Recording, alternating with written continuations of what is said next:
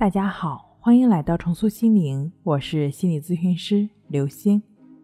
本节目由重塑心灵心理训练中心出品，喜马拉雅独家播出。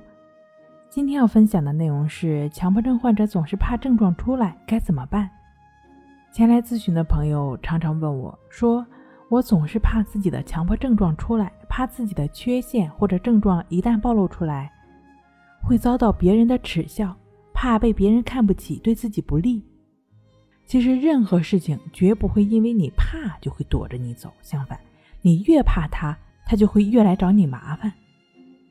怕其实就是欺软怕硬，你需要承认自己是怕的，但不管不理，就只是知道这种怕的存在，即便这种怕不自觉的给你带来了紧张焦虑，那你也只是勇敢的面对它，就只是知道清楚了解对它。保持觉知就好了。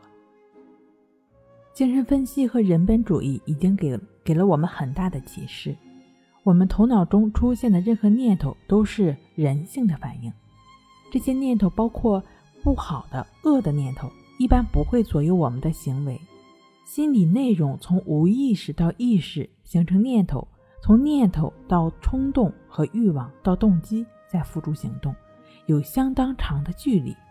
任何一个环节都能阻断行为的实施，因此我们必须善于倾听内心的声音，以发现真实的自我，并放任这些念头、冲动和欲望的出现。